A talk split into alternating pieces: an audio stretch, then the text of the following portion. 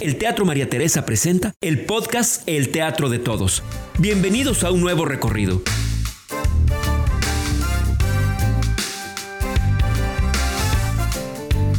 Tercera llamada. ¿De qué va? Bueno, se llama el Teatro de Todos. ¿Y, y por qué es el eslogan del Teatro María Teresa? O el hashtag del Teatro María Teresa. Y lo que hacemos es jugar a que estamos recorriendo todo el espacio, ¿no? Ah, ok. O sea, que pasamos por la cartelera, por el lobby, por la dulcería, por el baño. Y las preguntas de alguna manera están relacionadas con cada uno con de estos ese lugares. entorno. ¿no? Pues ahí me dirás en dónde andamos. Mm, Sí, claro. Te iré, te iré, este... Este es el lobby, ¿no? Ah, Ajá, sí, vamos a, vamos a ir casi, casi, así tal cual, empezando... eh, la escalera. tengo Me encanta esa escalera. algunas notas importantes aquí. ¿Estamos? Sí, yo ya estoy grabando. Venga. Más ustedes no saben. Gabo, Gabo ten- tiene una mu- muy breve sección que se llama La pregunta incómoda del Gabo. Ay, y ahí sí, amigo, yo no respondo. no respondo. ¿Ok? Sí. Yo no tengo una definición para alguien como Luis Manuel. Es imposible no pensar en él y sonreír con el corazón por su generosidad, por su genialidad, por su pasión, por su sentido del humor, su humildad, su talento tan fuera de lo convencional. En este podcast, su nombre ha surgido en cada capítulo de alguna manera. Sus trabajos son tantos que es imposible mencionarlos, pero diré algunos en los que como escenógrafo, director, iluminador y hasta como músico ha trabajado. Decenas, decenas de trabajos en el TEC de Monterrey. De esos a mí me toca Godspell, con él como escenógrafo, pero también El Camino a los Pasos Peligrosos, Viaje de Tres, Rana, National Pastime, La Ópera de los Tres Centavos y Lluvia Implacable. Y como espectador he visto su trabajo en Jennifer, Una sombra en la oscuridad, una obra que también ha surgido mucho en los comentarios de este podcast, Tristana y Solda, Acerca de la Orfandad, Divino Pastor Góngora, todas sus obras de Saramago, Amor Pop, Remedios, Grandios Brown, Psicosis, Calígula, La Fe de los Cerdos, Filoctetes, Puerco Espín, Viva Cristo Rey, óperas, teatro para niños y niñas, musicales, clásicos en formato micro, pequeño, mediano, grande y gigante. Y son más las cosas que este hombre al que todos conocemos como Mosco ha aportado al Estado y al país. Vamos a prepararnos para un recorrido por el teatro de todos con mucho gozo. Yo particularmente llevo al mosquito en lo más profundo de mi corazón, como toda nuestra comunidad, así es que gracias mosquito por estar aquí, comenzamos. Un placer, querido Mau. Y también nobleza obliga eh, en el sentido, pues, de la gratitud en, re- en relación a todas las cosas bonitas que has dicho de mí. Probablemente algunas sí sea cierto, la mayoría no tanto. Eh, pero aún así de- es un hecho que, el- que es recíproco este cariño, afecto, amor que nos tenemos y que tiene que ver, eh, creo yo que nuestro verdadero amor es el teatro, ¿no? Compartimos, tenemos ahí un triángulis muy seductor Sí. y hermoso con, con él y eso también pues nos hermana, indudablemente. Muchas gracias, Mosquito. Vamos a empezar por la cartelera. Para saber qué vamos a ver. La cartelera. Solo una vez puedes usar las palabras mucha y una vez puedes usar la palabra ninguna. Todas las demás preguntas las tienes que responder con cifras. No puedes decir un chingo, no puedes decir montón, solo una vez muchas, una vez ninguna. Un chingo, esa regla fue implementada por Lucía Cortés, nótese. Fue su respuesta a todo. No se puede decir. Ok. Solo una vez muchas, una vez ninguna y las demás puras cantidades. Bueno, intentaré. Hijos, Uno, padres, ninguno. ya la usaste. Ya la usé. Es, todos caen. Mascotas actuales, Cero. carreras profesionales, Dos. parejas, Como diez. trabajos, Uno. sueños cumplidos, Veinte. sueños por cumplir, Dos mil. carros, Cinco. tatuajes. Uno. Esa no me la sabíamos. Piercings, Eh, dos. deudas. Muchas. Ah, Ya, valiste. Valí muchas deudas tengo ahora. con la- Proyectos actuales. Cinco. ¿Cuántos cambios de casa has tenido? Cuatro. ¿Mejores amigos? Cuatro. ¿Cuántas veces has tenido sexo? Dos mil. Qué afortunado. ¿Cuántos viajes increíbles? Treinta. ¿Cuántas veces te has enamorado así de perder la razón? Cinco. Número de veces que has estado a punto de morir. Cuatro. Wow. Pérdidas cercanas y dolorosas por el COVID. Cuatro. Número de meses que respetaste el encierro. Tres. Arrestos. Cero. Novias o novios en tu vida. Quince. Accidentes de auto. Tres. Asaltos. Dos. ¿Fracturas? Cero. Cosas de las que te arrepientes. 20. Paracaídas. No. Bungee. No. Operaciones. 3. Libros leídos. 610. Borracheras hasta perder la conciencia. Experiencias paranormales. Cero. ¿Cuántas veces has visto una estrella fugaz? 2. ¿Fobias? 3. ¿Marchas, mítines o protestas? 20. ¿Cuánto necesitas al mes para vivir tranquilamente? 25 mil pesos. ¿Cuántas veces te han partido el corazón? 20. ¿Cuántas veces has querido tirar la toalla? 50. ¿Cuántas preguntas acabas de responder con números? 20. 40. Mosquito, Wow. ¿cómo nos, no nos gustan de pronto las preguntas que regularmente nos hacen en todas las entrevistas? ¿Cómo empezaste? ¿Por qué haces esto? Estas preguntas como muy clásicas. Hemos decidido ignorarlas por completo, casi, y entonces darte un minuto para que tú le cuentes a estas personas que no te conocen, que no saben quién eres, eh, eso, qué onda con tu chamba, qué haces, a qué te dedicas, cómo empezaste, lo que tú quieras durante un minuto.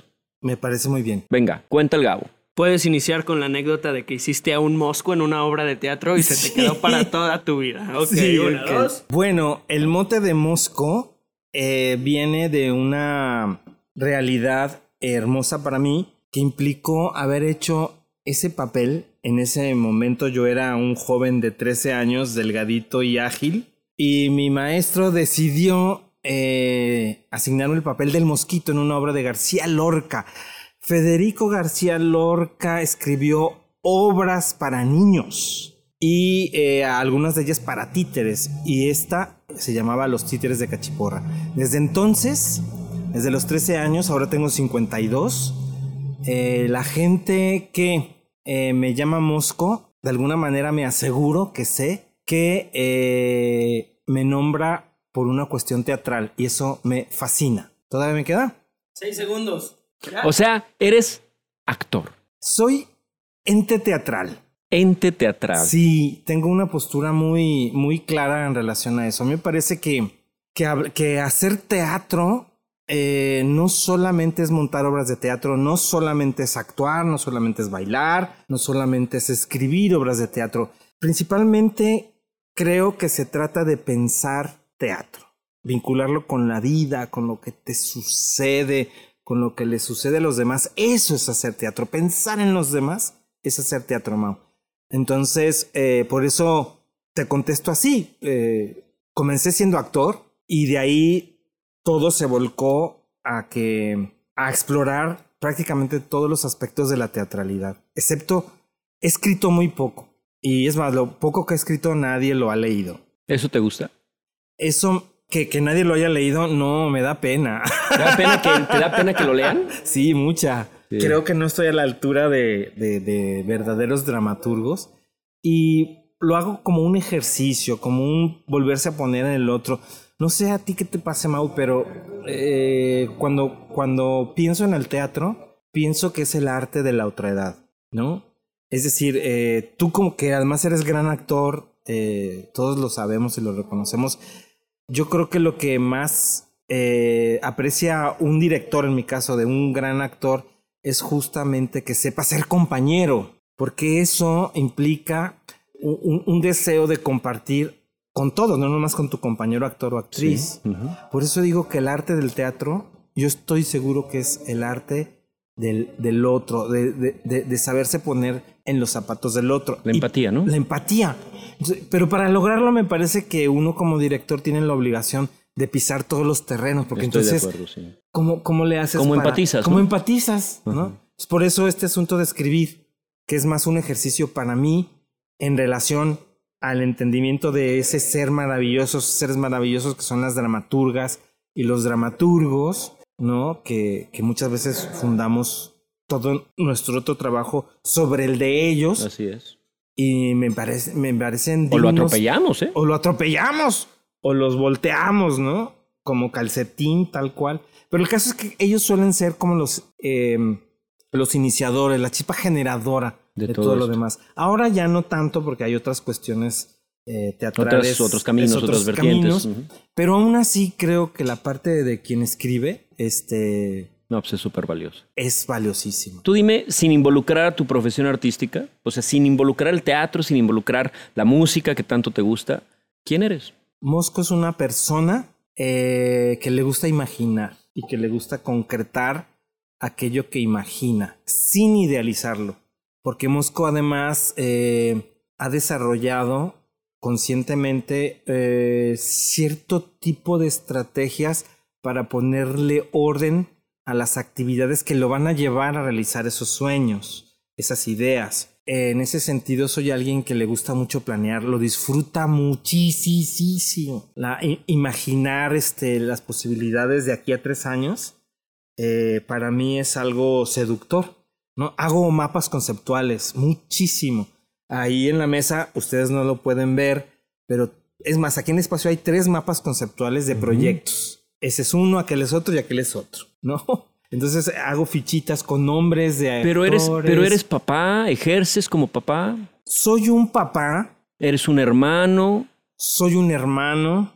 Soy también eh, pareja de Juli. Este, soy también amigo de, de grandes personas. Muchísima gente. Muchísimas personas. Soy maestro. Me considero un maestro de teatro. Eso me encanta. No, no desde la perspectiva del, del factor maestría. Ah, maestro. No, sino más bien de alguien que le gusta acompañar los procesos de aprendizaje dentro de la teatralidad este, a, a nobles eh, aspirantes. Bueno, pero eso es, es parte de tu profesión artística. Ah, entonces. Fíjate qué difícil, ¿no? Es muy difícil. Es muy difícil definirse lejos de el arte. ¿Tú en qué crees, Mosco? Yo creo en la posibilidad del arte como un factor de cambio, no desde una postura otra vez idealizada, porque eso seguramente eh, lo hemos dicho mucho y, sobre todo lo hemos escuchado, ¿no? Yo me refiero a, algo muy concreto, el, el, y a lo mejor sueno demasiado pragmático y estaría bien, ¿no? Sonar de pronto también así, que luego nos acusan de, de, excesivos soñadores. Pero mira, yo creo que el, que el arte, eh, a reserva de lo que hoy muchos teóricos opinan, y no solamente estoy hablando de teatro, yo creo que el arte sí es un factor de cambio por la única y sencilla razón de que el arte provoca en quien lo hace y también en quien lo aprecia, en quien lo vive, una reflexión distinta en relación a los problemas que otras eh, sabedades intentan darle salida. ¿A qué me refiero? Por ejemplo, COVID, ¿no? El COVID, eh, eh, el arte no, va a solucionar COVID. Difícilmente la medicina y la ciencia lo está haciendo, ¿no? Que digamos sería la parte de la sabiduría humana que tendría que ya estar resolviendo con mayor contundencia, ¿no? Este problema pandémico que tenemos. Bueno, yo creo que el arte tiene mucho que hacer también en la solución de ese problema. ¿Por qué? Porque hace que lo veamos y este es el factor pues para la salud, ¿no? Salud emocional. Salud emocional, salud espiritual, salud este, mental. Pero mi enfoque es todavía más profundo en el sentido de que el arte, como mira las cosas distinto, las mismas cosas que ve la ciencia, las mismas, porque, porque, porque hacemos arte en una realidad contundente que es esta que vivimos. No, no, no hacemos eh, teatro para marcianos ni para Marte, ¿no? Eh, eh, me refiero entonces a que tocamos los mismos problemas de la humanidad en el arte, pero siempre con enfoques distintos, sensibles. Y eso hace que, que podamos encontrar soluciones distintas a problemas que por lo regular todos piensan que tienen una o una misma solución. Por eso es importante el arte. ¿Es en lo que crees? Yo es en lo que creo. ¿El arte a ti te ha salvado de alguna vida distinta? O sea, ¿qué hubiera pasado si no hubieras entrado a esa obra de los títeres? ¿Qué sería, en qué te hubieras convertido? O sea, ¿te ha salvado de alguna otra vida distinta? No sé, hemos escuchado respuestas como, claro, yo hubiera sido, sido un ama de casa con cinco hijos, ¿no? Y, me, salvó de otra vida. ¿Te ha salvado a ti? Fíjate que me, me, Ah, me resulta un poco difícil contestar la pregunta, la entiendo, pero fíjate que mi situación familiar, estoy hablando desde cuando era niño, propició que eh, de alguna manera, si yo creo que si yo no hubiese sido ente artístico desde la teatralidad, hubiese sido pintor o escultor o escritor. Algo. Sí, Algo. pero todo, todo alrededor de la esfera artística, ¿no? Ujú. Y esto sin menospreciar los otros oficios o las otras profesiones, pero para nada, ¿no? Tal vez hubiera sido sociólogo, mira, ahora que lo pienso. Ok. ¿Quién- dime quién ha sido tu mayor influencia para dedicarte a lo que te dedicas. Un- el nombre de una persona. El, ah, son varias. Voy a hacer un pequeño ejercicio de síntesis porque me lo pides. Yo de verdad admiro muchísimo al maestro Luis de Tavira. Ok. Y me quedo corto porque hay muchos más. Tú ya trabajaste con él. Yo- Yo, vi un trabajo que tú hiciste con él, Siete Puertas, ¿no? Sí, siete puertas. Ah, te tocó siete puertas. Yo lo vi, sí, yo lo vi. Qué buen Yo viaje. estaba en ese momento en casa del teatro. Claro, estabas allá en, con en ellos, teatro sí. escolar, ¿verdad? Así es. Sí, allá nos veíamos en los jardines. Hace 21 años. ¿De verdad? Sí, sí, en el año 2000 fue. Wow. Justamente. Tú, eh, si pudieras ver tu vida en un cuadro, ¿de qué colores estaría compuesto? Eh, grises, varios tonos de grises. Yo sostengo que el gris es. eh, eh, ha sido malinterpretado. Veo, mira, tienes mucho gris en Es- tu es, estudio. y te voy a explicar, si me lo permiten, eh, por qué. El gris es, es, es, es, este, ha sido considerado el, Mira, el estás vestido de feo. gris el día de hoy. Estoy vestido de gris, exactamente. Eh, ¿Por qué? Porque se- a- a- al parecer a la vista de, de- de- de la ortodoxia eh, y de esta cosa que tenemos los seres humanos de etiquetar todo, eh, ¿cómo te sientes hoy? Pues gris, y eso significa pues mediocre, eso significa me siento mal, pero no tan mal, pero bien, más o menos. Es que el día está muy gris. Está gris, ¿no? ¿no? Sí, como sí. si eso fuera algo triste o fuera algo que no tuviera valor en sí mismo, ¿no? Es muy gris en el Es escenario. muy gris, es muy gris, ajá, no brilla, ¿no? es injusto. Mira, el gris es el color, bueno, está, es- no es un color, eso es, eso es también una verdad. Fíjate, lo voy a decir de otra manera. El gris es la suma de los colores neutrales. En ese sentido no es color. Pero ¿qué propicia el gris? Propicia que en una composición todo pueda caber. Es el factor que da fondo y equilibrio a todo lo demás. Sin el gris no hay posibilidad de armonía. Oye, pero no hay luz gris. Hay eh, el claroscuro. O, O sea, la- tú, o- lo puedes, eh, tú lo puedes identificar en escena como, vamos a ponerle un gris. Sí. ¿Sí? Ahorita tenemos un gris. Ah, qué maravilla. Eso me gusta. ¿No? Eso me gusta.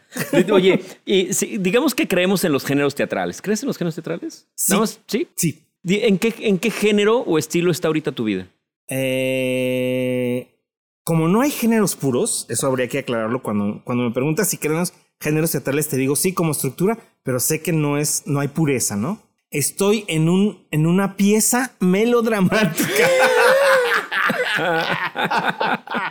¿Viste? Funciona. Fársica, cómico, teatro musical. Ah, no tanto no así, tanto, no, creo Pero- que en eso estás tú, pero... ¿Tus tres mejores trabajos cuáles son? Con toda, con toda la posibilidad de decir, mis mejores trabajos son estos tres. Yo sé que es muy difícil porque tienes montones y todos son maravillosos, pero tú dime así entre tus plus, hay muy en la noche cuando te regodeas en tu talento maravilloso. Eh, creo que uno es eh, Tristana y Isolda. Estoy muy de acuerdo. El, el otro es eh, El Camino de los Pasos Peligrosos, en donde tú estuviste. Sí, pues gracias a Y la invitación de Mosquito y de Andrés. Sí. sí, fue ay, ese Increíble, proyecto increíble. increíblemente hermoso. Y eh, diría que el otro es uno de los que hice con la trilogía de Saramago, que vio muy poca gente, porque yo así lo decidí, que se llamó, yo le puse solo tu nombre, basado en todos los nombres de de Saramago. mi admirado maestro José Saramago. Mira, qué chistoso porque cuando hemos entrevistado a compañeros, eh, tú siempre sales a colación, siempre, siempre, no faltas. Y eso habla mucho de quién eres, Mosquito. Sí, ¿no? gracias. Eh, pero uno de los grandes trabajos que se mencionan siempre son eh, Jennifer. Jennifer. Jennifer, se eh, lo que pasa es que también habría que ver desde dónde lo estamos abordando, ¿no? Tú como director, tú como iluminador, tú como... Pero lo que acabas de mencionar me parece muy valioso. Yo, entre esos trabajos tuyos que amo y que de veras me sorprenden, diría que uno de los que lo encabeza es Viva Cristo Rey. Claro. Es un trabajo espectacular. Tristán y Solda, yo no quería que se acabara, ¿sabes? Como espectador, cuando ves un trabajo así y no se te olvida nunca. ¿Hace cuánto fue Jennifer? ¿24 años? ¿23 años? En el 2000, En el 2021 años. justamente. Entonces, pues Bueno, ¿cuál es el mejor espectáculo que has visto en tu vida? Obra de teatro, espectáculo, como tú quieras llamarle. Así que lo hayas visto y hayas dicho, Sí. ¿what? En el, vi en, en Nueva York Claro, estuvimos el juntos allá. Circo del Sol, ¿te acuerdas? Paramount. Qué cosa tan conmovedora. Y esto da para mucho platicar en sí mismo de, de la obra como tal, pero creo que alrededor del tema de la obra, creo que evidentemente la forma en la que se hizo, eh, nos daría mucho material para ya declarar abiertamente que no existe teatro banal en realidad. Eso, eso ya debemos dejarlo en el pasado, ¿no? Creo que, que en todo caso existen las actitudes banales de quienes hacemos teatro, ¿no? Y puedes estar haciendo, eh, no sé, a Juan Ruiz del Arcón o, o a Calderón Claro. de la Barca, la vida es sueño, y, y, y, y montarla de una manera banal. Eh, entonces, ¿qué quiere decir? Que es una cuestión del ser humano, ¿no? Del ser humano artista que aborda alguna temática, algún texto, algún género, ¿no? Pero en sí mismo decir que hay teatro eh, mejor o peor solo por, por un prejuicio económico o, o, mercadológico, me parece que hoy la pandemia nos está enseñando que hay que bajarle de huevos a eso. Sí. Yo recuerdo tu cara cuando saliste del teatro de, en Nueva York, que nos encontramos en el Times Square. Y que, y que me, o sea, estabas tan emocionado Sí. platicándome lo que acabas de ver. Sí. Entonces, Paramount del Circo del Sol es Sí. Muy bien. Dice, un creador incansable, imparable, amoroso y dadivoso para la escena, siempre y en todo momento está creando. Estudia todo el día. Siempre aprende de todos y da. Su gran amor, el teatro, es pensador constante, crítico y libre. Le gusta trabajar en colaboración y con las nuevas generaciones. Para mí, un maestro del oficio amoroso de hacer teatro. Crítico, profundo, retador. Mosco no se repite, siempre busca nuevas formas y caminos para crear. Inspira, juega mucho y ríe constantemente. Julia Test. ¡Wow! Mira nada más. Mira, vámonos a la taquilla. Todo en la vida cuesta. ¿Tú cuánto pagaste? La taquilla. Eh, el mayor costo que has pagado por culpa de tu trabajo. Eh, fracaso de una obra completamente. ¿Te apoyaron siempre? Sí, ¿Has logrado la estabilidad? no. ¿Qué es lo que más te cuesta actualmente? O, digamos, levantarte a las 9 de la mañana, este, tener que comer proteína, ¿o qué es? Cuidarte, hacer ejercicio, ¿qué es lo que Me más te cuesta cuesta? mucho asumir mi enfermedad. ¿Qué es? ¿Se puede decir? Diabetes ¿Ok?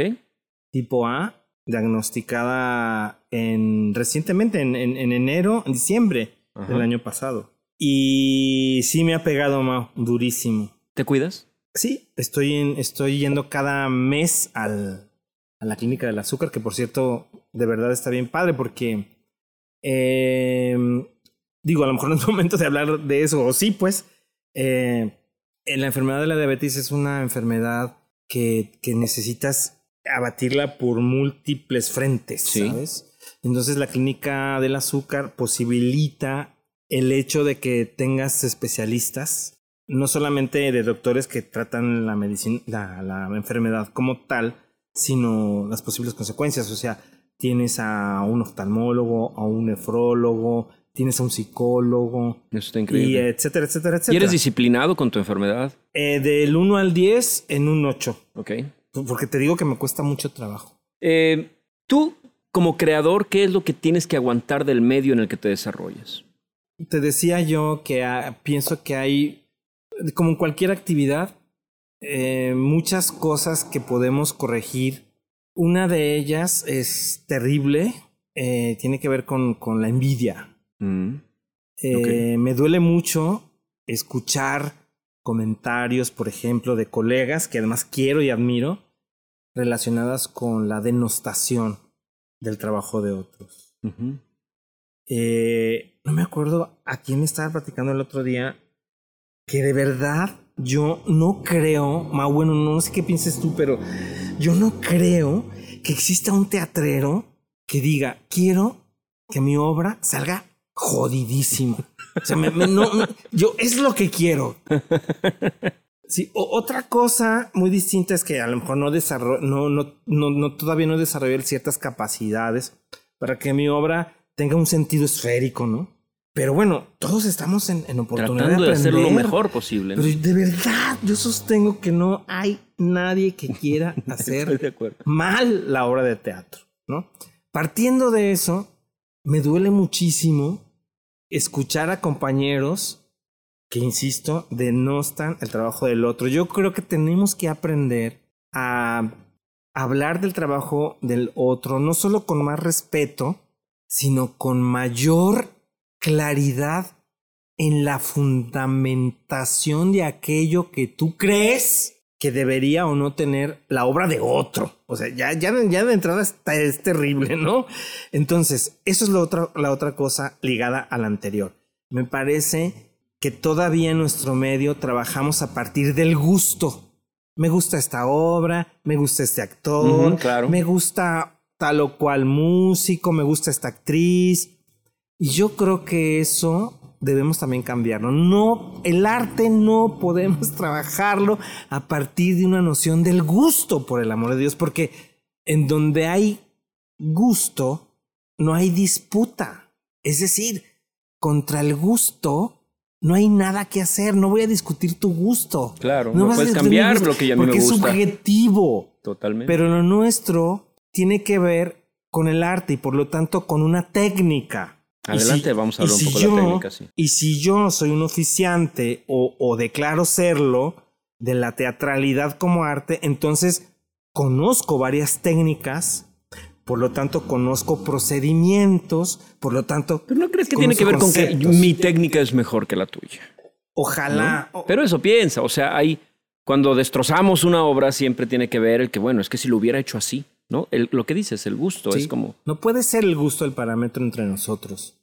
Puede ser el parámetro entre el público, ¿no? El público tiene derecho ah, totalmente a opinar lo que quiera, claro. Pero entre nosotros, Mau, eso es lo que detesto. Y finalmente, eh, aunque rehuyo mucho y trato de cuidarme mucho de, de, de caer en repeticiones, ¿no? Que también... Una cosa es el estilo de alguien. Claro. Y yo además creo que el estilo no se busca, sino que es un factor que... Que ya traes en el ADN. O se asume a partir de... A partir de tu, de tu quehacer continuo, vas generando una forma, ¿no? Una forma que, que, que yo creo que esa es la que podríamos identificar como estilo. Pero que alguien busque su estilo es como absurdo, es como... Pero sí lo vas encontrando. Sí lo vas encontrando, por Lo vas descubriendo, ¿no? Lo vas descubriendo, lo vas armando. ¿Tú eres muy caro o eres muy barato, Mosco? Yo creo que soy extremadamente barato. de verdad. ¿En qué sentido? Ah. ¿En, qué sentido? En el económico. En el, en el que tiene que ver particularmente con los honorarios. Regularmente me paquetean. Y, ¿sabes? Sí, regularmente te paqueteamos, sí. Sí, pero fíjate que no es un reclamo, ¿eh? En realidad me gusta que sea así, por un lado, y voy a sonar contradictorio. Hace rato dijimos que el teatro pues es, es, es, el arte de la otra edad, es mi definición, una de varias, pero hoy quiero ponderar eso. Y en ese sentido, pues también podremos conectar con el hecho de saber pues de que el teatro es algo, es un arte colectivo, ¿no? Que, que requiere de la colaboración de otros. Bueno, y en ese sentido, por eso te digo que me contradigo en este aspecto. Yo prefiero, por ejemplo, que me inviten, que me paqueteen así, por ejemplo que me inviten a, a dirigir, pero también a diseñar el espacio, porque me parece... Sí, claro, pues tienes todas las de ganar, ¿no? sí. Y, y, y, me parece que dirigir o hacer espacio es también una forma de dirigir y viceversa. Y si no se puede ese, pues cuando menos iluminar. Ok. ¿no? Eh, Pero algo más que... Algo más, sí, que me paqueteen porque me parece que puedo darle con mayor certeza a estos que siempre buscamos todos los teatreros, de que nuestras obras tengan una homogeneidad, ¿no? En, en, en, sus, en los elementos que la integran, ¿no? Que, que la iluminación corresponda a la actoralidad, que la, el vestuario corresponda todo el montaje, ¿no? a la luz o al vestuario o al mismo actor, en fin, que, que, que tenga interrelación, ¿no? A sus 16, ¿a qué, dices? qué vas a decir? O sea que si hubiera una página de Mosco donde pudieras ordenar un trabajo tuyo, siempre tiene el 3x1. Sí. De hecho, cuesta más quitar el paquete. ¿no? Sí, Casi, exactamente. A sus 16 o 17 años hizo su debut en el teatro universitario. La obra era El Caballero de Olmedo. Su personaje se llamaba Mendo. Sí. Un figurante cuya función era ser parte del grupo de villanos que asesinarían a traición al protagonista de la obra. Mucho vestuario y glamour del siglo XVI circulaba en los camerinos. Todos nos maquillábamos para vernos gallardos y guapas. Ahora que lo recuerdo, parecíamos una especie de drag queens del siglo de oro español. Sí. El caso es que a Mosquito le tocaba vestir una caperuza negra enorme que le ocultaba su enjuto cuerpo y su rostro. En el transcurso de su aparición en escena, el espectador solo veía una silueta que cargaba un mosquetón, Sí. oscuro también. Pero a pesar de eso, Mosquito se maquillaba. Mejor dicho, se embadurnaba el rostro con tizne para parecer más malvado. Recordemos que su bonomía era evidente y a él le preocupaba que se filtrara su bondad a escena. La caracterización del rostro nunca se veía ante el espectador. Se lo decíamos jugando entre risas. Y a pesar de eso, todas las noches él se seguía aplicando cantidades industriales de base oscura en la cara. Completar la caracterización no era solamente un acto de compromiso profesional, era un acto de fe en la escena. Eso es el Mosco. Un hombre que tiene fe en la escena y nos hace creer que la ficción es posible si te entregas con amor y convicción y con una patena de maquillaje invisible. Te quiero, amigo Mosco. Fausto Ramírez. Wow, qué maravilla. Gracias, Fausto. Vámonos a la taquilla. Todo en la vida. Ah, no. Vámonos al lobby, perdóname, al lobby. Nos- oh, bueno. El mejor lugar para lo trivial. El lobby. ¿Cuál es tu historia de terror de la pandemia? Historia de terror es haber eh, sospechado que uno de mis hermanos eh, la tenía. Ok. Afortunadamente no fue así, pero digamos todo el Proceso. todo de- el proceso y las consecuencias que nos imaginábamos que eso iba a provocar fueron terroríficas. Entre, entre ellas, pues porque yo iba a dejar de, de, de venir aquí a Estudio Sísifo por una cuestión de que había que forzosamente teníamos que entrar en cuarentena, ¿no? Em, ¿Tú crees que el gobierno ha manejado bien el tema? El tema creo que lo ha manejado bien. Es decir, nos han estado informando. El problema es la calidad de la información. ¿no? y de algunos procedimientos. Sin embargo, digo, esto no es un melodrama, ¿verdad? No es bueno o malo. Yo creo que lo que nos está pasando sí es una pieza, ¿no? Es algo muy complejo. En el sentido de que eh, mi familia, mis hermanos, eh, eh, todos ya tuvieron la oportunidad de vacunarse, bajo el contexto de que son maestros. Eh, entonces, eh, lo que ellos me cuentan de su experiencia fue formidable, ¿eh? Sí, sí. de una también. organización Brutal. realmente espléndida, limpia. Y entonces, digo, podemos decir cosas negativas, pero también habría que reconocer que el gobierno ha hecho muchas positivas. Desgraciadamente, Fausto decía, si los mayores de edad o los, los mayores de 60 fueran un sindicato, los hubieran organizado como los maestros.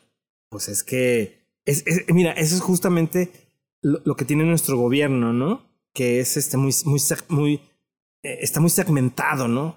Siempre da prioridad a, a- a alguien y eso, pues duele, Claro. ¿Te vas a vacunar? sí. Eh, dime cuál es tu postura, si es que quieres mencionarla, sobre la legalización de la marihuana. Yo creo que es momento oportunísimo de, de romper con ciertos aspectos moralistas. A mí me parece que la marihuana, eh, como un remedio, lo sabemos, pues es muy útil. Yo de hecho lo he comprobado personalmente. Eh, y por otro lado, creo que aunque hoy el narco eh, digamos que su, su ámbito es terriblemente poderoso y tiene, es un pulpo, ¿no? Tiene sus tentáculos puestos en diferentes aspectos del, del, del fenómeno narco. Y, y, y, aunque creo que el de la marihuana ya no es tan, tan, tan de su utilidad, digamos, me parece que irle quitando aspectos a través de la legalidad que el narco pueda controlar es una manera, una de tantas, que podría servir para desvencijarlos. Entonces, en la medida que se legalice, pues el atractivo monetario para ese sector tan terrible que es el narco, pues al menos en ese aspecto tendría que, que bajar, ¿no? Pero lo mismo podemos decir de las farmacéuticas, ¿no? En el sentido de, de, que son grandes monopolios y acaparan. Ok. Em, ¿Tú qué crees que nos falta como sociedad para entender el asunto de la equidad? Fíjate, qué, qué, qué buena pregunta me haces. Hace rato que me decías cuántos proyectos traigo entre manos. Tres de ellos tienen que ver con la noción del racismo y de la discriminación eh, en México. De tal manera que tu pregunta me hace reflexionar directamente en, por qué estoy haciendo aquellos proyectos.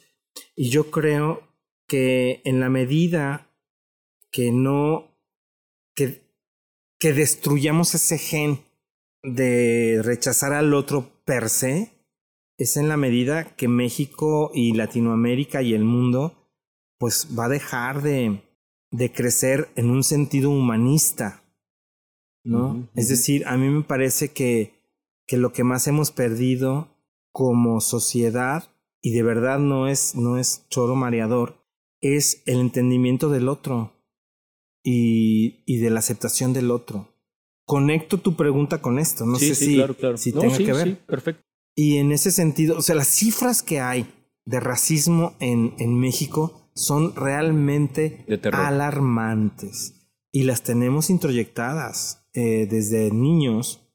Por ahí andan circulando unos videos bien interesantes de un experimento que, en el que la sociedad eh, eh, que está luchando en contra del, del racismo en México eh, hizo un experimento con dos muñequitos. Hay niños de 5 a 8 años. Y uno blanco, ¿verdad? Véanlo, véanlo. De verdad se van a estremecer con las respuestas. Es dolorosísimo. Eh, dime, yo sé que tú eres, un creador que has trabajado con la gran mayoría de nuestra comunidad, ¿no? Eh, en este momento, ¿con quién te gustaría trabajar? Contigo. Ay, amigo, muchas gracias. verdad, ¿eh? Y de hecho ahí estás en uno de los planes. Ay, por favor, me da muchísimo gusto. Me hace mucha falta trabajar contigo, siempre es bien bonito. Eh, esta pregunta es sumamente complicada de responder, Mosco. A ver. Quisiera que me dijeras dónde quedó el pantalón de mezclilla de Juan Vila. Mira, es tan complicado de responder, Mau, que yo tampoco sé. Dice, reconozco su capacidad de desmenuzar la escena, reconozco su gran talento de analizar un texto, reconozco su naturalidad para entender y crear un personaje. Celebro su ojo para el diseño de escenografía, celebro su costura para armar y unir vestuarios, celebro su luz para combinar colores con licos y pares 64. Admiro su sencillez, admiro su filosofía de vida, admiro la confianza que inspira a todos y disfruto su cercanía como amigo y cómplice. Después de un montaje en el que terminamos muy tarde, cansados y sucios, teníamos el estreno ese mismo día. Era necesario cambiarnos y el Mosco no traía ropa limpia, por lo que le presté unos jeans advirtiéndole que eran mis jeans más cómodos y preferidos. Con todo y eso, con todo y ese comentario, al día siguiente se los pedí y nadie supo dónde quedar. Nuestra discusión fue que cómo era posible que después de unas cuantas horas de haberlos usado, la prenda haya desaparecido. Nunca la encontré eh, nunca le encontré lógica a la pérdida y más de 20 años después sigue siendo motivo de discusión. Unos jeans, háganme el favor, pero siempre es un buen pretexto para seguir recordando las aventuras que hemos vivido juntos Juan Vila. Juan Vila, gran amigo, realmente. Maravilloso, ¿no? Quedaron junto con tu placa de mejor actor. Ah, ahí, ahí está junto con mi placa de mejor actor, que se la dieron a Mosco, porque yo estaba en México y no la he vuelto a ver. Es más, nunca la vi. No sé si existe, de hecho. No, sí existe. Por ahí debe estar. en alguno de esos libros. Fíjate que hablando de, de Juan, a mí eh, me encantaría que pudiéramos tenerlo aquí en el podcast algún día, porque me parece un, que ha sido un ser mucho más importante y valioso de lo que nuestra misma comunidad piensa, ¿no?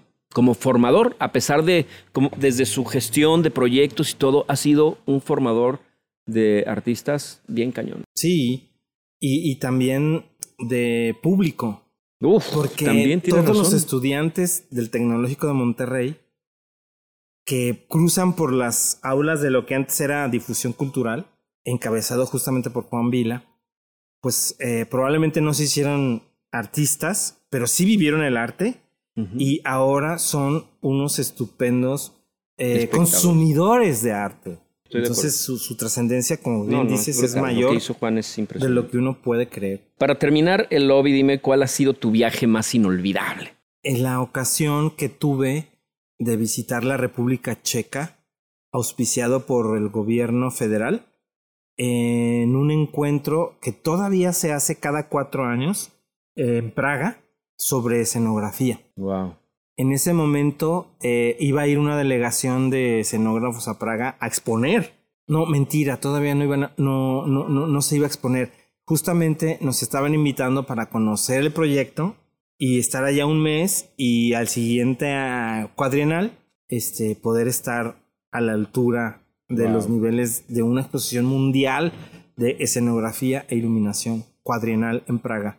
Y fue un mes en el que yo... ¿Un mes estuviste un allá? mes Wow. en que yo pude ver el movimiento escenográfico y de iluminación a nivel mundial, consagrado en una especie de auditorio eh, allá, especial Increíble. para esto.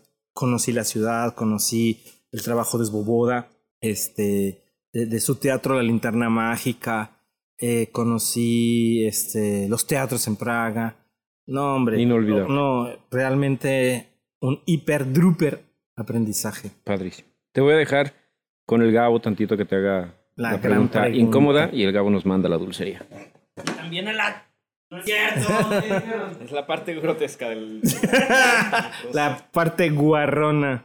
No, no, no, no va a ser guarrón. Ah, Va a ser una cosa extraña. A ver. Yo soy de esas personas que en general, pues como que hablo de lo que la gente no dice y de lo que la gente no piensa. Con un poco pudor y me han llamado y me han tachado de imprudente. El cabo en un acto no solo de imprudencia, sino también de profecía autocumplida procedió a ser efectivamente no solo muy imprudente, sino que muy respetuoso y en ánimos de generar intriga, contando un chisme mal y a medias y a causar algo de risa de por medio y proteger la integridad física y emocional de las personas involucradas, procedió con su poder editorial a generar una censura en acto de contrición y editar cualquier mención hacia personas o sucesos que pudieran resultar hirientes para algunos. Por su comprensión, gracias, una disculpa a todos los involucrados y tengan amigos más podcast. Ya ha habido varias ocasiones, por ejemplo, en donde en algún momento le iba a quedar mal a... Y justo antes de quedarle mal, le dije que era muy... O sea, bueno, yo soy el tipo de persona que dice esas cosas, ¿no? Y bueno, a pesar de muchos y a pesar de mí mismo. Y entonces pienso a veces cosas como muy extrañas.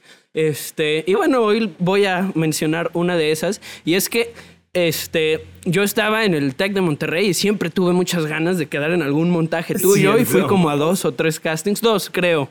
Este, y nunca quedé. Este, pero por alguna anga o manga razón, y esta es una pregunta como con muchos propósitos, también soy una mente maestra en cuestiones de manipulación. Y también soy muy pendejo al mismo tiempo. Este, entonces lo voy a decir. ¿Has trabajado con todas mis exnovias? sí. Ah, Primero, ¿lo estás asegurando? no, yo lo estoy asegurando. ok. Ah, bueno, yo te conocí. Bueno, fue. Ah, Es bueno. que yo no conozco todas tus novias. Ah, ¿no? bueno, bueno. Este, a la chaparrita güerita, este, tú trabajabas con ella antes de que yo llegara, entonces ahí, bueno, pues hay una y una, ¿no? Y luego a la otra de pelo cortito, este, ¿Quién fue tu era asistente de dirección en uno de estos montajes de Saramago, eh, pelo chino, de colores, este, bueno, pues mencionaré el nombre y lo cortaré. Ah, Trabajaste con... claro. Ajá, este, y entonces... Ciertamente. Pues ahora tengo otra novia y sigo queriendo trabajar contigo y me pregunto qué tiene que pasar para que la invites a un montaje. O sea, creo que a ella también le convendría. Este, a mí no se me va a hacer el gusto, yo ya me, o sea, ya me, ¿cómo se dice? Te convenciste. ya me convencí de eso, entonces, pues bueno, quiero mucho a mi novia, eres un trabajador importante que, o sea, ¿Quién es tu novia? Este, pues no la conoces, estudia en Inarte en este momento. Está en este. Ajá, entonces, Digo, estoy dejándolo ahí en la mesa. Si quieres, como que alguien ahí que sea tu asistente. Sí. Ni siquiera fue pregunta. No, pues la pregunta es que cuando le hablas para que sea tu asistente y quiero una fecha. Quiero una fecha, te paso su contacto. O sea, Bueno, ya la estoy poniendo ahí en, el- en la mesa. Vamos a hacer algo, Gabo. Fíjate que tienes razón, Gabo. Fíjate que recordé algo más, si me lo permites. Sí, claro, por favor. Algo que a lo mejor no sé por qué lo borraste de, de tu, De mi archivo. recuerdo. Yo lo borré. Ok. Sí, yo ver. creo, porque no lo mencionaste. Ok, ok. Cuando no saliste en lo de mm, Creo- Alicia en el País de las Maravillas. Fue ese uno y el otro era el montaje de Cervantes. El tributo a Cervantes. Ah, cierto. Hice para esos Shakespeare dos. Cervantes que quedó. Ah, sí. Ah, Ese Juan lo detestó, pero a mí me fascinó. Ok. En ese, este, después tú me, tú fuiste conmigo y me dijiste, Mosco, no sé por qué no quedé. Y yo callado, no jamás te iba a decir. Sí, claro, está, está bien, está bien. Sí, obvio, por, por mediocre, malo y, No, y güero. Pero ahí te va. Me, me propusiste algo bien interesante porque efectivamente eres Sí inteligentón. me acordé, Mira, sí me acordé, ya me acordé. te voy a decir, Mosco, a ver, está bien, no, no quedé. Pero por favor, déjame asistir a los ensayos. Creo que ya sé a dónde. Y que por respeto a los demás, A los demás te dije, actores, no, sí. no podemos aceptar que haya mirones. Eso, Claro. No, sé cómo le vaya con eso, pero regularmente los ensayos son algo muy íntimo, ¿no? Y lo lamenté mucho porque yo, yo creía que era muy auténtico. Eso sí querías estar, ¿no? Ajá. Y bueno, se pudo. Está bien, creo que ahora en, en retrospectiva creo que yo hubiera hecho lo mismo, ¿eh? O ¿Sí? sea, y creo que sí fue Qué como bien. algo, pues bueno, o sea, de esas cosas que hago que no, no, no son apropiadas, creo que ya pensándolo yo también, en general, si es alguien, o sea, a lo mejor yo con mis amigos y dirijo una obra y otro amigo quiere como que estar y ayudar, pues bueno, los invito, pero como que en confianza de todos y yo no conocía a nadie más Es- que... Sí, estaba raro. Entonces creo que hiciste muy bien y bueno. Gracias. Muchas gracias y ti. te paso el contacto. Sí, por favor. Perdón, Mosco, de verdad, esta sección, No, de verdad. Perdóname, mi amor. Yo sé que tú también te vas a sentir muy incómoda si estás escuchando esto en el podcast, pero pues bueno, ya me conoces. Un besito. De verdad. Muy Está bien. bien. que sea imprudentón. Hijo de la. Ok, vámonos a la dulcería. Placeres hay muchos. Para eso está la dulcería. Tu mayor placer, Comer. Dulce o salado, Dulce. agua o coca, Agua ahora. ¿Ves? Me cuesta trabajo asumirlo. café o té. Café. ¿A qué actor o actriz, estamos en la dulcería, le invitarías un combo de palomitas y refresco porque te encanta su trabajo? O, perdón, Julie, o porque te encanta. Ah, ok. A Gigi. ¿Conoces a Gigi? No, cuéntame. Su nombre es muy difícil de pronunciar. Creo que lo voy a, lo voy a hacer muy mal, pero no importa, ella está acostumbrada. Es de aquí, de Jalisco. Sí. Ok. Es, es una bailarina, actriz, actriz bailarina, eh, que ahora hace buto y, y- y- y- y- y tuvo una formación de teatro ritual bien interesante. La cono ya lo conocía yo, este, y ahora con Madame Butterfly aceptó una invitación, hizo una cosa maravillosa como alter ego de Chocho San, una cosa espectacular, ¿no? Y estoy siempre como pensando proyectos para volver a convocarla, que realmente es espléndida Qué padre. actriz profunda, escribe, habla con una propiedad impresionante, escribe mucho mejor. Entonces, todo eso para mí es muy estimulante. Por y es una estupenda bailarina. ¿Qué tipo de teatro es el que amas ver? Un teatro que pueda lograr darle la vuelta al mismo tema que está tratando. No, ahí te va, ¿a qué me refiero? Un teatro que le rehuya a moralizarme y a enseñarme algo. Ah, ok, entiendo. Entonces podemos hablar del racismo como lo voy a hacer yo, pero jamás en mi obra te voy a decir esto No está seas- muy mal, ajá, no seas así, ¿no? No. Oye, yo tengo mucha curiosidad por saber, ¿tú qué piensas de estas obras que se presentan en un teatro por López Mateos que no tienen, que no tienen derechos y que son Disney y que son cosas que no tienen así? Como, ¿qué piensas tú de ese teatro? Hace rato comenté algo que, que yo creo que todo teatro tiene una, tiene, toda teatralidad, mejor dicho, tiene como un público y tiene también un, un- un- un- sentido, ¿no? Eh, desde luego que dentro de, de esa gama de teatralidades hay unos que son de, de- de plano pues, ¿qué te digo? Este, viles y otros que no tanto y otros que dices, wow, son realmente esperanzadores, ¿no? Creo que te estás refiriendo a la última categoría que mencioné, no, a la primera, quise Sí, decir, sí, sí. ¿no? Y De hecho, que hacen las cosas sin derechos y por negocio. a mí me parece pues deleznable porque eso es pegarle justo al derecho, desde otro punto de vista, de que un artista gane el dinero que se merece, ¿no? Bueno, estoy, estoy hablando del dramaturgo, ¿no? Sí, sí. Que, que, que escribió algo, que se imaginó algo, que es de él y que no se lo pagues, me parece terrible. Pues es un robo. O sea, ¿de qué, de qué otra manera habría que mencionarlo? Si no... Sí, mira, he pasado varias noches muy cerca de él, dice. Y aunque no habla dormido, lo he visto trasladar sus sueños a la realidad. Hace el espacio escénico completo y además dirige, con la gran diferencia entre todos los todólogos teatreros del país, que cada cosa la hace muy bien y tiene una poética muy particular de montaje a partir del espacio escénico. La escenografía es su punto de partida y de ella germinan sus espectáculos. Ah, en una ocasión recibí un reconocimiento en su nombre, es mi amigo y lo extraño. Jorge Fábregas. Ciertamente, Jorge, querido. He Mm. tenido ganas de montar otra serie de obras de él, pero las economías no nos han permitido. Lo sé, qué difícil, ¿verdad? Ahora me paro aquí, del lado del mosco, y va a la sección la pregunta incómoda para Mao Cedeño. Ándele. ¿Para cuándo rana? ¿Eh? ¿Para cuándo rana? Ciertamente, Mau. Ya hablaremos, Mosquirri. Fíjate, Mau. No, no, no. Ahorita que estamos. Vamos a comprometerte. Fíjate, Mauricio, que esa obra. Yo sé que tú la de- detestas por la complejidad que te, que te implicó en términos de los vericuetos justo de Jorge, en el sentido de cómo articuló eh, pues la, la multiplicidad de líneas, ¿no? Anecdóticas. Pero yo creo que es un trabajo, principalmente actoral, espectacular. Es decir, mira, hay, hay obras que el público dice, ¿qué es esto? ¿no? Me parece que, que Rana es una de ellas, pero eso no significa que cuando el público no logra eh, unir eh, lo que le sucede en el cerebro con lo que le sucede a- eh, en el pecho, en el corazón, no significa que la obra sea mala. Es decir, la obra, particularmente Rana, es muy cruda. Entonces, yo creo que alguien saliendo de ver Rana diciendo esta obra me gustó, está equivocado.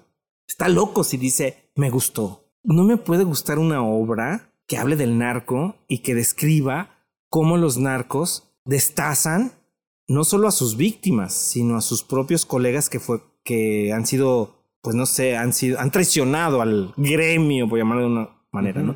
Y es tan vívida esa descripción que hace Jorge y real que yo no puedo salir de una obra así diciendo me gustó. Sí, sí, te Entonces, entiendo, sí te me, entiendo. me- me parece que es un texto que es un impersonal. La escenografía mide uno por uno, creo, ya no me Un 80 acuerdo. por un 80. 80 por un 80, desarmable. Hay una luminaria, son seis cues, seis cues. O sea, es, tiene todo para que tú viajes con alguien más. Ya, me gustaría que fuera conmigo, pero no importa si no es conmigo, Mm. con un asistente que te. Planeemos, Mosquito. Pero de verdad, Mau. Sí, sí, planeemos, de verdad. Planeemos. Bueno. Mi novia. Que viaje con mi novia. ok, ya está, ahí está la chamba. Es Muy que bien. Muy a pesar de ella, ¿eh? O sea, se va a sentir muy incómoda. Porque... Qué malo eres, cabrón. Ya sé. Vámonos a la sala ya. La función está por iniciar. Checa el boleto y toma tu asiento. La sala. Tu top 5 de obras presentadas en Jalisco. Ah, ok. Eh, National Pastime. Gracias. Realmente, Mao, esa obra. Hace rato hablé de, de obras esféricas, ¿no? Bueno, creo. No, no creo. Estoy seguro que esa es una, Muchas gracias. ¿no? La otra es un monólogo. Yo no soy tan fan de los monólogos, pero bueno, eh, no importa. Kamehameha. Ok. Me parece. La obra que inauguró el Teatro María Teresa. Además, eh, me parece el trabajo actoral, De digo, el trabajo Morán. de todos, pues, eh, finalmente hablamos del actor porque es el que da la cara, pero ya sabemos que detrás de ahí hay un Ujú. montón. Kamehameha. A mí me tocó ver, Mauricio, el montaje icónico de Moisés Orozco. De Niños, de, Sal. Por y supuesto. todavía lo recuerdo. Sí, estoy de acuerdo contigo. Qué cosa tan Qué cosa espectacular. tan espectacular, icónico, realmente. Eh, y creo que a Moisés, como a Beto Ruiz, con el montaje que voy a decir, le sucedió más o menos lo mismo. Ahorita comento que eh, con Impaz. ¿Te acuerdas de Impaz? Pero por supuesto, con Lupita Ortiz, qué cosa tan... Qué cosa de- en, en- En el en sótano del foro. de arte y cultura. Así es, sí, sí. ¿no? Eh, por supuesto, el comentario que quiero agregar es que, que no es que yo haya visto todo lo de lo de lo de lo de Moisés o lo de o Beto. lo de Beto, pero creo que llegaron a un nivel que yo ya no les he visto. Así es este asunto, Sí, ¿no? sí, así Y es. es como real, no, no nada de. O sea, no quiere decir que sus otros trabajos sean malos. No, no, no. Solo que esos, fueron, conjugaron... eh, espléndidamente algo- portentosos Sí. que, híjole, mano, es difícil. O sea, se pusieron una vara alta, muy, alta ellos mismos. Estoy ¿no? de acuerdo. Eh, dime, por favor, ¿hace cuánto que viste la última obra de teatro? La tuya, Mau. Eh, ¿Sunset Limited? Sí. Ok. o Eh, sea, hace cu- que un mes. Ajá. Sí, fue Mm, mi última. ya no me Cuéntame qué es lo que más disfrutas de la experiencia de ir al teatro como espectador. O sea, desde el momento en que compras tu boleto, ves el cartel, te estás arreglando para ir, el camino, cuando llegas, las llamadas, ¿qué es lo que más disfrutas como espectador? Lo que más disfruto es tercera llamada, tercera llamada. Ese momento. Escuchar la tercera. Escucharla. Porque de ahí se abre todo, ¿no? Todas las posibilidades. Eh, ahí yo, yo no sé si la obra me va a hacer que llore, que ría como loco. No sé qué va a pasar. Ir a la deriva, ¿no? Como caída libre, ¿no? Ah, absolutamente. Sí. Qué Hace bonito. rato que me preguntaste que no me había aventado el bungee, pues ya ahora me desdigo. Creo que cada vez que voy a una obra de teatro es aventarse el bungee. Sí, es- esa es la, la... mm, ¿Cómo se dice cuando lo comparas con? ¿La analogía? La analogía que yo pongo a los chavos a los, con los que comparto alguna sesión de clase o algo, que eso es el teatro, es un bungee. Bungee. Te avientas y no hay vuelta atrás, Sí. ¿no? Eh, dime, ¿qué buscas cuando tú vas a ver una obra de teatro? Pues desde, la, desde el verbo buscar, ¿O esperar? congruencia. Congruencia. Congruencia. Eh, ¿Comedia o drama? Ay, hijos. Comedia. ¿Musical o teatro convencional? Teatro convencional. Sí, alguien me dijo, el musical es más convencional de lo que piensas. Y es verdad, ¿eh? Sí. Iluminar, eh, diseñar, escenografía o dirigir. Dirigir. Bien. Soy mañoso. Porque dirigir implica pensar la luz, Claro, implica pensar pensar el espacio, todo. pensar el vestuario, pensar. ¡Ah! Mosco es de esos contados artistas que tienen una capacidad de escucha y trabajo en sinergia con cada uno de sus creativos y colaboradores que muy, muy pocos directores pueden llegar a, lograr. Nadie como él sabe tomar lo mejor de cada actor, actriz o creativo para hacer una obra de voces conjuntas y poderosas. Si hay alguien que hace comunidad arriba del escenario, es Mosco. Además, tiene una capacidad de hacer suyo cada proyecto apropiándose del discurso de quienes queremos expresarnos en el escenario en colaboración con él. Yo siempre estaré profundamente agradecido con Mosco por hacer tan suyos, llevando a los límites de la creatividad los proyectos de Filoctetes, El Camino a los Pasos Peligrosos, Tristán y Solda, que con tanto cariño genera- generamos juntos. Andrés, Andrés David. David. Vámonos al escenario. Luces al 100 y abre el telón. El escenario. Respuestas concisas, preguntas concisas. ¿Qué es actuar? Redivivir. ¿Cómo? Redivivir. Divivir. Redivivir. A ver, explícame esa palabra. Redivivir significa volver a vivir. Redivivir. O sea, no necesitas Oh, estar es- muerto, porque el otro es resucitar. ¿No? No, no se trata de resucitar, no estás muerto. Hay que redivivir. Redivivir. ¿Esa palabra existe como Sí, tal? sí, Así sí, es, sí, ese sí, tiene sentido. Lo dudas. Bueno, no lo sé. ya lo sé. ¿Qué es dirigir? Dirigir es potenciar al otro, ¿Qué es el teatro? el arte del otro. ¿Qué es el aplauso? Gratitud. Ah, ¿Siempre? Sí. ¿Qué es actuar? ¿Es fingir o es vivir? Vivir. ¿Cuál es tu libro favorito? Uno. Saramago escucha el podcast. ¿eh? al más allá. En el más allá. pero- Y te va a asombrar lo que voy a decir, pero es un libro de diseño industrial, que para mí es un poema. ok. Se llama ¿Cómo nacen los objetos? de Bruno Munari. Te lo voy a regalar, Mau, porque tú, tienes que leer eso. Me encantaría. Me encantaría. Eh, ¿Tú has leído el libro de El cuento de la isla desconocida? No. Es de Saramago. ¿Ah, ¿En serio? Y yo creo que en cuanto tú lo leas, me vas a invitar y vamos a hacer un proyecto juntos de Ah, Saramago. bueno, no se diga Por- más. es así de delgadito. Cuento. Y se llama El cuento de la isla desconocida. ¡Guau! Si yo lo encuentro, yo te lo voy a Ok, regalar. muchas gracias. Eh, ¿Quién es tu dramaturgo o dramaturga? La neta del planeta para mí es Bertolt Brecht. Vientos. Ya hicimos algo de Brecht sí, juntos. claro. La ópera de los La tres centavos. Eh, eh, y era musical. Y Era musical. Pues es que Bertolt Brecht hacía teatro musical y de cabaret. ¿Qué es lo que no, es, no estás o no has estado dispuesto a perder por el teatro? La dignidad. Bien.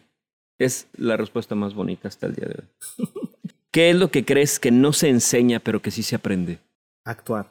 Dice, desde aquella entrevista con Karina Hurtado en el Café de Val, para invitarme a acerca de la orfandad, por la ópera de los tres centavos, por Viaje de Tres, por Puerco Espín, por la increíble trilogía de Saramago, por Viva Cristo Rey, por una mágica esperanza, has sido muy querido y muy admirado, Mosco, mi maestro inigualable y permanente del arte y del oficio del teatro.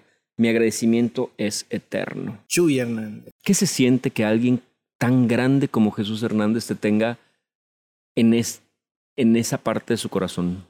Yo siento mucho compromiso, ¿sabes? Es decir, si alguien como Chuy o como Juan Vila, el mismo Andrés David, te, te reconocen como alguien así, de verdad yo no puedo cejar.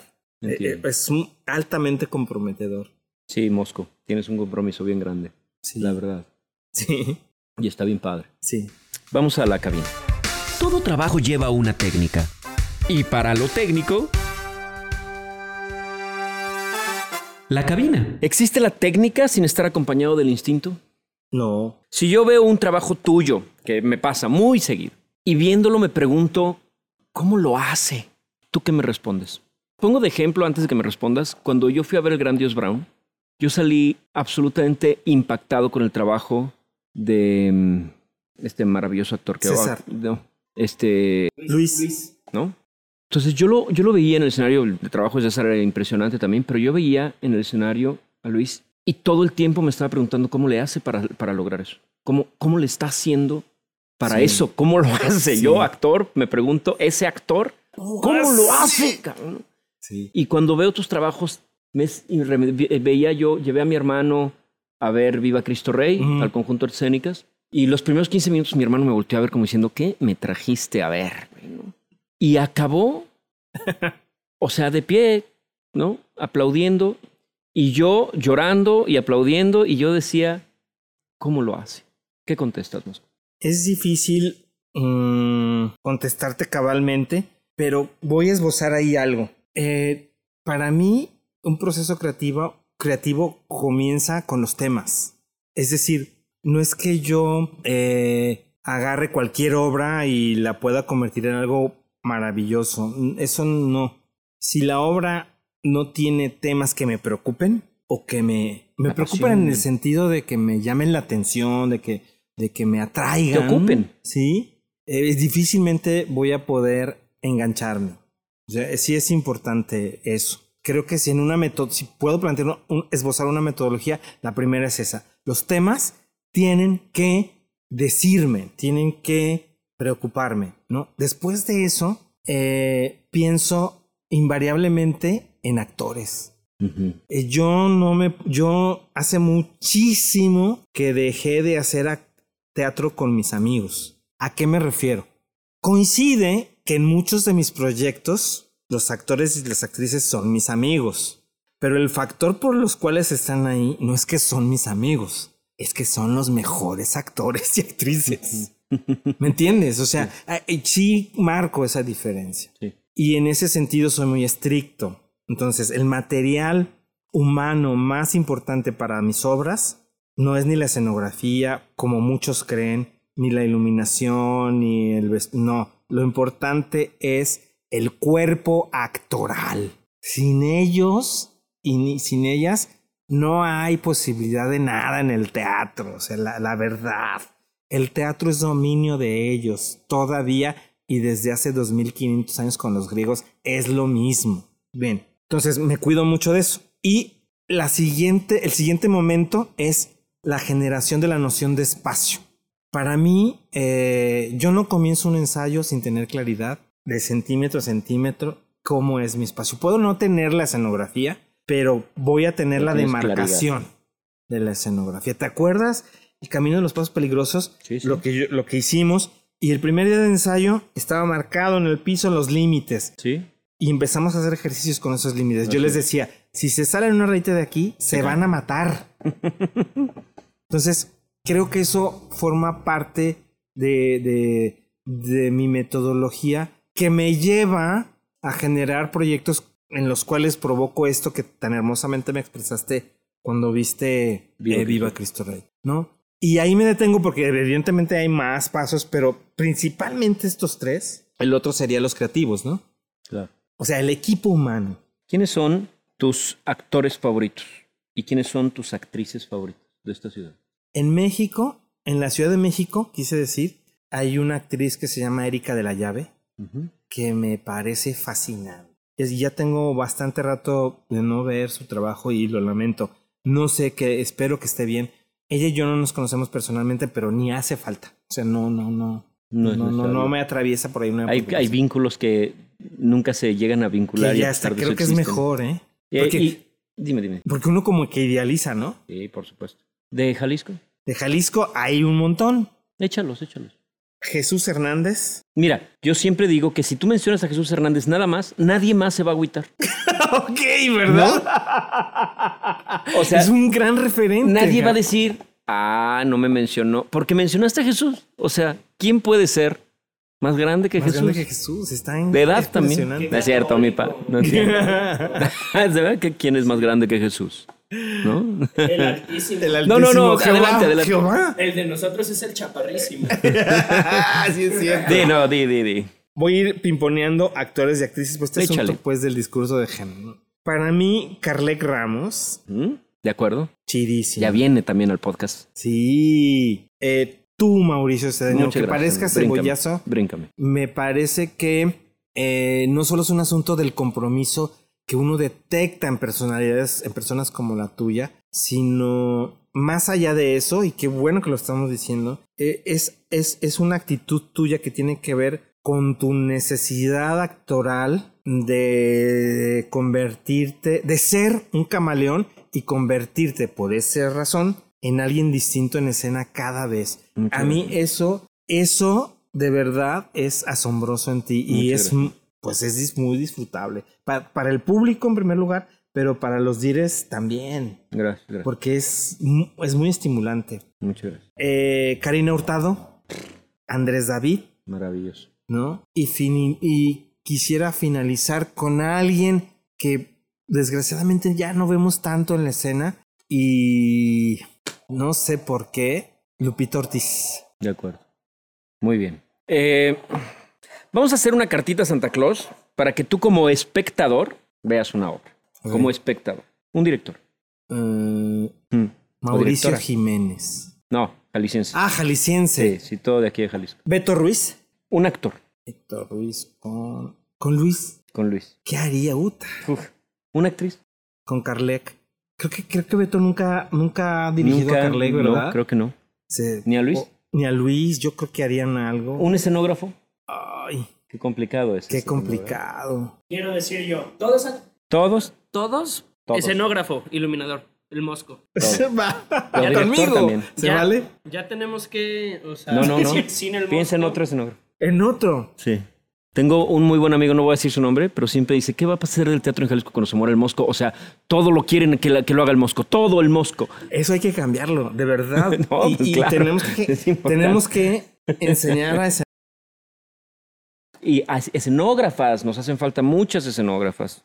¿Ya ves? ¿Vale? Y luego, entonces, un escenógrafo. jalisciense. O escenógrafa, sí. Ah, fíjate como escenógrafo. eh, yo invitaría a Elaine Elguera. Bien. Un iluminador o iluminadora. Nano. Un vestuarista o vestuarista mujer. Alex. Ah, mujer. No, lo que quieras, hombre. mujer. Alex. Alex Núñez, que también, uy. ¿En qué teatro? Conjunto Santander. Me fallaste. Sí te fallé. Aquí, aquí, aquí. O sea, Es que pedo, ¿no? ¿qué pedo? Bueno, ¿A- a una también cuadra? depende qué obra. No, no, no. Tu obra, lo que, la que tú quieres. Pues no, sí, conjunto Conjunto Santander. Santander. Sí, pues ya. ¿Para qué me pongo con Sansón a las patadas, verdad? No, güey, sí. Algunas. Nadie se va a agüitar si mencionan al conjunto Santander. Nueva De- regla claro, claro, también. Si dices al conjunto Santander o al Expe. Sí. O al Ah, Expe. al El Expe o el conjunto, nadie se va a agüitar si no mencionas a nuestros foros Pues es que independientes. están hechos para eso, ¿no? Qué buena observación. O sea, el experimental, valga la rebusnancia, es una arquitectura que sí fue pensada para, Para teatro. teatro. ¿Sí? Entonces, hay ahí las bondades del, del diseño, ¿no? Ah, y aparte, bueno, yo decía una vez que ojalá y el Teatro María Teresa llegue a tener el 10% del amor que le tenemos al experimental. Pues bueno, ya llegará el tiempo, Ya llegará. claro que sí. Muy bien. Vámonos al baño. Algunas cosas apestan y se van por donde tienen que irse. El baño. ¿Alguna vez te has salido de alguna obra o algún espectáculo porque no lo aguantas? Sí, ¿Puedes decir el nombre? no, ¿Es de Jalisco? sí, ¿Dónde se presentó? Experimental, justamente. ¿Hace mucho? Sí, Ok. ¿Qué Bueno, esto creo que ya lo mencionaste de alguna manera, pero ¿qué apesta dentro de tu ámbito? Dijiste hace rato hablabas de la envidia. ¿Es eso? sí. Creo que todo radica, está ahí, ¿eh? Es un gran cáncer que tenemos que erradicar. ¿Cómo? Eh, valorando en lo personal el trabajo de cada uno de nuestros colaboradores. Eso nos va a enseñar a que la valía de cada quien ya la tenemos. No necesitamos denostar para sentir que soy valioso. Ya soy valioso. ¿Qué parte de tu trabajo no te gusta? A mí, por ejemplo, memorizar. Odio memorizar. Y eres buenísimo. Muchas gracias. Pero que a ti no, que tú digas, ay, tengo que hacer esto para poder. Los presupuestos. Anda, números. Eh, Horrible. ¿Con qué tipo de obras de teatro no puedes? Así que digas, no puedo con esta obra. O no puedo con este tipo de teatro. Con el teatro melodramático gratuito. O sea, Rosas de Guadalupe y cosas así. Esas mamadas. ¿Eres de los que cantas en el baño? Sí. ¿Sí? Sí. ¿Qué tipo de música cantas, Mosca? Eh, regularmente canto en español y canto. No, no. Claro que no. Belinda, güey. Belinda. ¡Zapito! ¿Qué cantas? Canto este son montuno, eh, música evidentemente cubana o canto Tienes un amor rato. especial con Cuba. Sí, yo creo que soy un cubano de closet. Yo creo que en otra vida fui cubano. Yo vi un trabajo tuyo de un autor cubano que amo y que me encantaría montar algún día. Sí, eh, sí, Romance del y- y papalote. eres, eres el papalote. El romance del papalote que quería llegar a la luna. Es un texto que me encontré. Está Maravilloso. bellísimo. Bellísimo, hay que hacerlo mosquito. Eh, si pudieras aventar por el caño una obra de teatro, ¿cuál sería? Nombre y apellido. eh, como es por el caño, infiero que es mía. Mm. Sí, voy a hablar de lo mío. Sí, hay varias que quisiera no recordar. Pero no voy a decir el nombre. Muy bien. Vámonos al camerino. Hablemos de lo que nadie ve. ¿Y eso se escucha? ¡Hasta el camerino! ¿Tienes algún ritual previo a una función? Sí, ¿Qué haces? me suelo encerrar en algún lugar del espacio X y consagro. Yo tengo una formación católica muy fuerte, aunque ya no, No la ejerzas profeso. tanto. No, no la ejerzo para nada. Eh, pero estoy muy marcado. Y eh, la consagración es uno de los rituales más hermosos que aprendí en ese momento y que todavía tengo mucho conexión. ¿Qué, qué es consagrar? Fíjate nada más. Consagrar es asignar a un algo los valores más profundos energéticos que no tiene ese algo por sí mismo. Ujú. Entonces, consagro, le doy el valor al momento que va a venir, que es la tercera llamada y vámonos. Consagro, es decir, provoco que ese momento sea uno en el que vacío las intenciones mejores para mí, para mi elenco y para el público que vino a vernos, que quiso venir a vernos. Le doto de un espacio secular. Hay una obra que a ti te ha marcado tremendamente y que se llama La fe de los cerdos. Sí, cómo no. Cuenta. La fe de los cerdos es una obra espantosa, en el mejor sentido de la palabra. Es una obra que habla de la realidad cruel de México atravesado por el narcotráfico. Y entonces eh, yo decidí montarla con esa tensión. O sea, yo creo que es la obra más cruda y horrible que he montado. Horrible, de, de- de horror, mejor dicho. Eh, tenía desnudos, tenía violaciones ahí, a- había, había exposición de cabezas de cerdos, terrible. Había, tenía cerditos, lechoncitos vivos que una de las actrices amamantaba. O sea, me atreví a hacer cosas que ya no he vuelto a hacer porque creo que ni los temas ni las tensiones del resto de las obras que he montado lo necesita. Bueno, platico esto porque a mí me parece que lo que generé con ese montaje durante los ensayos y durante las pocas funciones que tuvimos, eh, un ambiente energético de mucho dolor por, por este México desangrado y terrible y incomprendido de tanta violencia en el que aún vivimos. Que sin ser un teatro documental, pues tenía que fluctuar eso, ¿no? Y bueno, hace rato te hablé de la consagración. ¿Qué consagré en esa obra? Esas energías. Y nos sucedió con el actor que promovió el proyecto y que tenía el papel principal, justo eso, Humberto. con Humberto. Humberto Armas. Humberto Armas eh, entró en una situación de crisis psicológica terrible y terminó suicidándose eh, un viernes, escogió todo. Un viernes este, ¿De función? de función.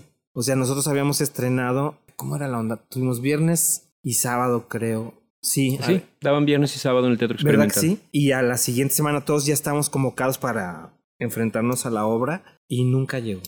Entonces, eh, ¿No fue la única pérdida o sí? Pues yo creo que todos tuvimos una pérdida de algún tipo con, con eso que nos pasó. Pero fue... Eh, ¿Arcelia nunca estuvo ahí? No, ¿Catapo nunca estuvo ahí? tampoco. Ah, Catapu, tienes razón. Claro, por eso, claro, claro. Fíjate cómo es el cerebro. También se cuida, ¿no? De, de, de, de, de los recuerdos terribles. Catapu eh, iba a ser un personaje en esta misma obra y él directamente fue víctima del narcotráfico. A él lo confundieron, lo secuestraron y lo destazaron. O sea, justo lo que contaba la obra. Yo, mira, lo recuerdo y es una... Por eso consagro, Mauricio. Es una época sumamente oscura en tu, en tu carrera, ¿no? Sí, no sé por qué el teatro me llevó a... ¿Has sanado? No, no, pero no sé, no, no sé si esta herida prefiero que se mantenga porque, porque justamente hace que yo trabaje con mucho cuidado las energías en mis proyectos. O sea, a mí me sucedió, no es que yo no, ojo, no estoy diciendo que yo no trabajé estas energías en beneficio de estos actores o en beneficio del público que vio esta realidad eh, en el teatro, que mi, mi, hipótesis era algo muy sencillo, Mauricio. Eh, ¿Por qué decidí montar la obra así? Mi hipótesis era, a ver, ¿cuánta gente realmente hemos tenido la experiencia terrible del narco? Uh -huh. Y entonces mis, mis cálculos eran pues que todos de alguna manera hemos sido víctimas de este acto tan ilícito porque porque tener a, a, un drogadicto afuera de tu casa o adentro en tu casa, en tu familia, es producto de eso. O sea, uh -huh. somos víctimas colaterales sí o sí. Pero entonces hay, hay de víctimas a víctimas, ¿no? La pobreza en México ha demarcado que ellos sean quienes más sufren los impactos del fenómeno narco. En, to en todos los sentidos. Por educación, por economía, ¿no? Y entonces, no es que yo sienta que me haya equivocado con las energías de la obra, no, sino que más bien creo que nos metimos tanto en, en intentar comprender el por qué alguien como alguien que decide ser narco decide serlo, que eso se impregnó en nuestro equipo. Entonces no me resulta para nada extraño que a Catapu lo hayan confundido, que lo hayan secuestrado narcos. Bueno, pero no es, no, es, no es, responsabilidad del proceso creativo. No, no, no. no, no ninguno de los dos casos. En esa, ninguno de los dos. Ese, esa producción se acabó. Se acabó. Así, de tajo, no volvieron no a volvimos. De hecho, no se reunieron en mucho tiempo. Hasta mucho después. Mucho después. Y se prometieron hacer una comedia. Sí, que no hemos cumplido. Que no han cumplido. No hemos Sí. cumplido porque por ahí sí hay, sí habemos afectados todavía. Unos en mayor grado y otros en menor. Yo me considero el menor. Bueno, no sé, no, no, no tengo por qué decir eso. Es decir, me exageré con el comentario. No, no puedo compararme con otros ah, que sufrimos lo mismo.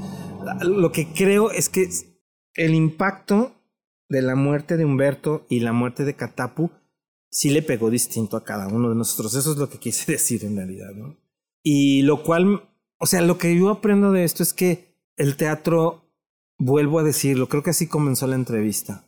El teatro sirve porque nos enseña a ver la realidad que tenemos, triste, horrible, feliz, esperanzadora, abierta, como la podemos ver de manera distinta. Por lo tanto, podemos ser gestores al ver un problema con diferente foco, podemos podemos generar soluciones. No, no es que el teatro las genere, no, no, eso, eso no le toca al teatro ni al arte. Le toca a, a los seres humanos que hacemos teatro y a los seres humanos que van a ver teatro y que salen con una reflexión. Les to- nos toca a nosotros hacer cosas. El teatro es un detonante. Por eso consagro, Mauricio.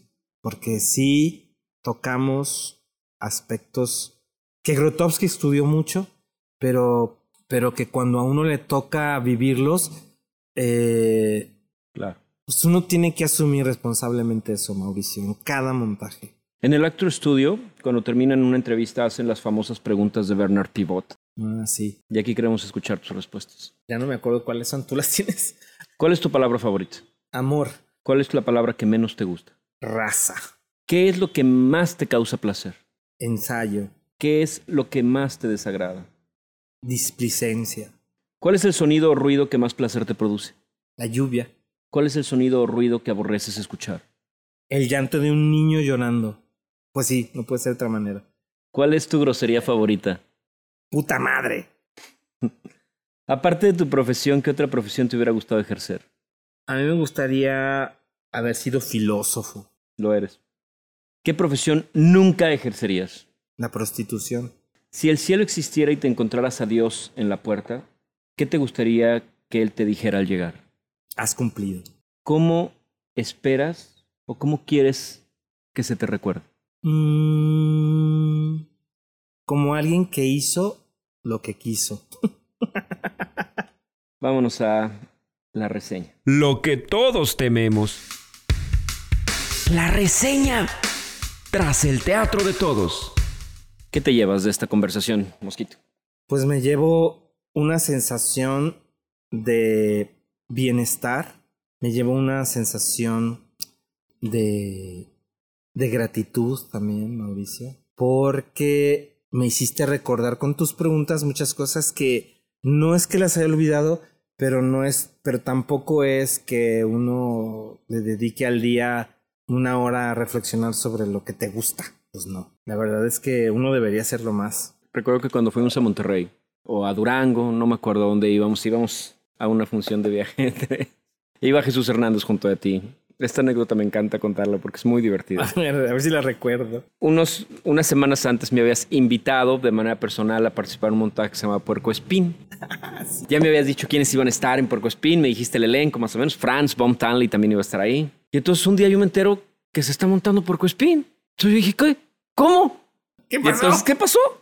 Y en ese viaje, pues te lo recordé. recordé, sí. Dije, oye, por cierto, Mosco, tú me habías invitado a Puerco Espín, ¿no? Ahí estaba Jesús Hernández, estaba en el elenco. Tú me dijiste, sí, Mau, pero fíjate que el concepto lo cambié un poquito y ahora quiero hacerlo con puros viejí. Te quedaste callado porque Jesús estaba a un lado de ti. Entonces Estaba un puerco. Jesús contestó, todos te oímos, mosquito, todos te oímos. Desde entonces yo le puedo decir a Jesús Hernández que es un viejí. Te agradezco mucho, mosquito, te quiero con todo el corazón. Ay, igualmente, querido Mauricio. Y agradezco mucho a la vida entrevista. poder coincidir contigo, no nada más eh, como amigo, sino en, en este amor, como dices, que tenemos en común, Sí, en este trío que hacemos con el teatro. Y gracias por hacer todo lo que haces, por todos esos trabajos que nos has dado a lo largo de muchísimos años, eh, pero sobre todo porque no conozco a alguien que cuando hable de ti no diga, como lo hemos escuchado el día de hoy, cosas maravillosas. Muchas gracias. Gracias, Mosquito. A ti, Mauricio. Qué espléndida entrevista. La mejor que me han hecho. Muchas gracias. Vámonos. Es que dice con el clavo, porque siempre preguntan lo mismo, ¿no? Como que hay una cosa ahí.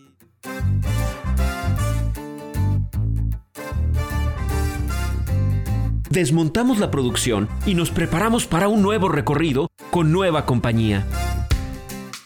Esto fue El Teatro de Todos.